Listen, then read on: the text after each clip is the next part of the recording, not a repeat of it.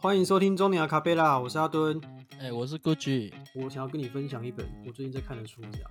在跟你讲它的书名跟内容之前啊，我想要先问你一个问题，哎、好，我就是，哎、这个问题是说，呃，想象一下你走在一个就是伸手看不见五指的洞穴里面啊，你走着走着，突然听到非常大的声音的时候，你第一件事情会做什么？哎、你可以描述一下那是什么声音吗？我真的 应该是，因为反应应该会不太一样吧。比如说，你听到很大的声音是哥吉拉的声音，这样。这个吗？那是这个吗？你那个是抽烟的时候那个烟烟飘到了那个天天花板的那个吧？那不然你模仿一下，烟雾侦测器吧？你模仿一下。因为既然都伸手不见五指了嘛，嗯，不要动吧。我会先不要动，然后继续观察一下，看到底是什么事情。哦，我看了这一本书啊，它书名叫做就是真正无惧的身心防弹术，然后它作者是一位叫伊芙波普拉斯的女生写的，她是美国的一个，她是美国前特勤局的一个特务这样。我刚才会问那个问题，是因为就是他书里面讲到人类就是天生对掉落跟震耳巨响会产生恐惧，所以我们就是时常有时候梦做梦啊，会梦见自己从高处坠落这样子。这个是人天生就对坠落这件事情其实是会有，就是天生就带有恐惧这样子。哦，我有做过。接下来是震耳巨响，这个也会产生恐惧，所以我们听见枪声的时候，我们的第一个反应通常也都是立刻趴在地上这样子。你听见枪声以后，你你趴在地上啊，那你接下来你第二个动作会做什么？第二个动作爆头啊，应该是爆头。这不是连同第一个动作一起的吗？一组的吗？那可能是趴在地上不要动啊，我也选择不动啊。可是比如说你趴在地上的时候啊，嗯你旁边的人也都趴也就是都就是受到惊吓都趴在地上嘛，对，然后大家都在动的话，你还是会选择不动嘛？就会动了，我我会跟着一起动。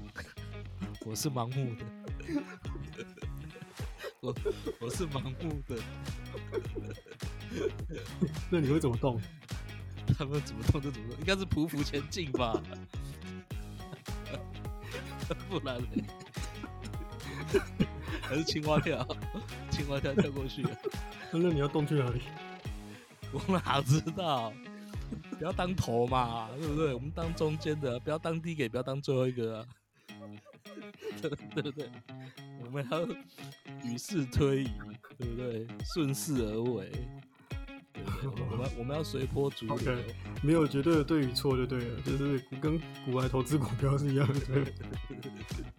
然后他就有讲到说，就是呃，反正除了刚讲的天生对掉落跟震耳巨响有恐惧之外啊，其他的恐惧都是后天习得，或者是你从父母身上去承袭这些恐惧，或者是你长大就是去知道这些恐惧这样子。然后所以所以会遗传呢？不是像遗传这样子，是比如说父母可能会告诫你一些什么事情，哦，然后你虽然没有经历过这些事情，但是你可能就是会后天习得，就是认识这些恐惧，然后进而你会恐惧它这样子。那人面临这种恐惧威胁的时候，就基本上就是会产生三种不同的反应啊。那第一种就是战斗，直觉性的就是战斗反击；第二种就是逃跑，直觉性的反射性的逃跑。然后接下来第三种就是僵住。那你在锻炼心理素质的时候，第一个就是要先知道自己面临恐惧时的反应，然后你可能要在不同的就是恐惧威胁下，去想不同的方法来控制自己，这样子。哦，所所以说，如果说今天假设是我，我我要去接受这个训练，然后他会先测试我嘛？呃，先认识自己面临恐惧的时候，大概会习惯性选哪一样。但是因为其实每一种恐惧威胁的解决方式都没有正确的答案，可能工作一整天很疲倦后，你可能回到家里，就你一回到家开门的时候，发现有个人从你房间冲出来。嗯那像这种恐惧威胁的时候，最不能做的就是僵住在那边。所以，比如说像以以你来说，你的可能直觉反应是你可能会僵住的时候，你可能面临比如说有人从房间冲出来的时候，你就不能做僵住这个反应，而是你可能要直觉性的做逃跑这个动作。那所以这就要靠后天不断的。对，你要后天去习得，就是说你先知道你自己可能是有僵住这个形象的，那你可能就要去提前，比如说某些这种威胁性质的事情的时候，去提前去去有意识的思考到自己可能当下应该要做什么样的，是战斗吗，还是逃跑吗？这样子的反应比较好。我跟你讲，伸手不见五指的山洞啊，我我也是僵住，因为坦白讲，在那个伸手不见五指的山洞里面。其实你也不知道往哪里逃，然后你也不知道跟谁战斗。我想僵住应该是唯一的。答案。然后是你可能也吼回去吧。所以那本书的作者叫什么？叫做伊芙波普拉斯。顺带一提，他是希腊人。希腊人不是最懒惰吗？没有啊，人家奥运不是从希腊来的吗？从那个奥林匹斯山那边有没有取那个火，然后一路就是运到东京这边来点燃这样？没有，因为我记得二零零八年不是雅典奥运吗？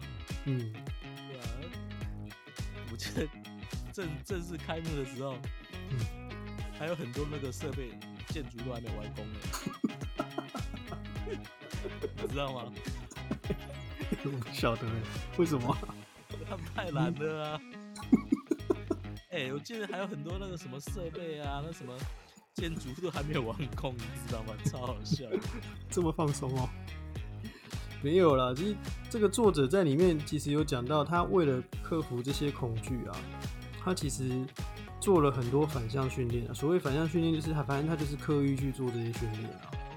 我后面还没看完呢，就是下礼拜再继续跟你分享第二段，就是我看了什么这样。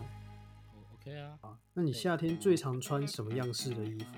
是 T 恤吗？T 恤啊，宽松 T 恤跟短裤啊，运动短裤啊。夏天最常穿的衣服的颜色啊，你分别前三名来说，大概是什么样的颜色？因为我只有五件衣服啊。等下你是你是有意识的维持，你就是只要有五件衣服这样吗？没有，我没有刻意啊，过那个断舍离的生活。哦好啦。本来是想问前三名，但是既然你只剩五件衣服，那五件衣服的颜色都讲出来听看看好了。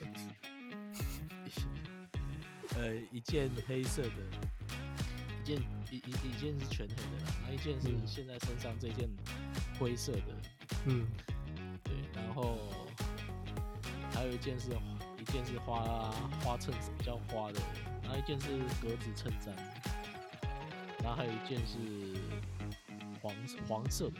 因为其实本周要讲的这个新闻啊，就是刚好有一则在讲到，就是说日本那边有做一个实验，就是说夏天穿什么颜色最凉？哦，白色吧。然后，对，就是我们的印象里面，就是黑色就是最热嘛，然后白色就是最凉嘛。那，诶，这个这个观念是没错的，但是呃，日本人就是他就是会去研究说，那除了黑跟白之外，那所所有的颜色就是从凉到热。排名起来，就是到底从凉到热的颜色排名起来是怎样的一个颜色排名这样子。嗯哦，那所以嘞，诶，第一个就是说，从凉爽到吸热顺序上来讲，第一个就是最凉的是白色，没错。然后接下来第二个最凉的就是黄色。色。对。然后接下来第三凉爽的是灰色这样子。哦所以这个就是凉爽的前三名排名，所以就是白色、黄色跟灰色。所以你刚才的衣服里面啊，就是你有灰色，然后跟黄色嘛。哎，你白色好像没有嘛？我没有，因为白色显胖啊。哦哦，是这样子哦。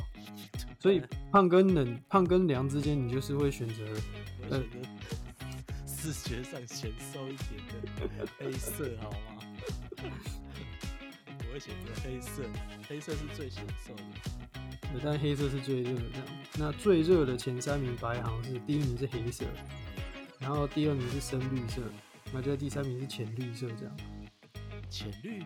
对，所以黑色跟绿色在夏天穿起来其实都很热。这样，所以结论来说，就是这个夏天就是多穿灰色跟黄色的衣服啦。你就剩下三件可以丢掉了啦，你就留这两件就好了。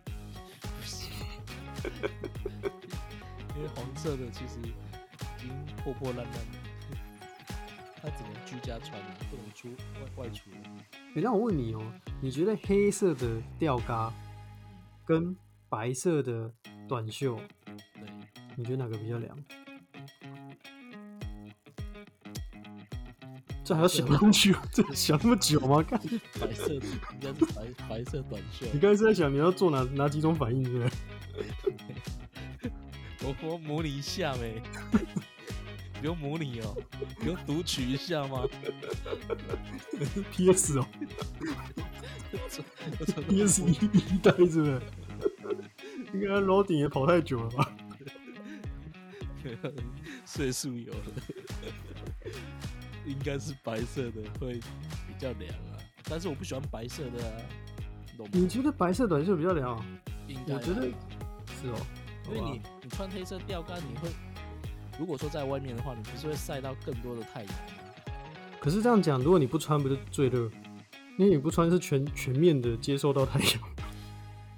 对啊，所以你没看那个湾破与冰风衣吗？穿比不穿还凉。我感原来是这样来的，蛮有道理的。穿破与冰风衣不是广告打很大吗？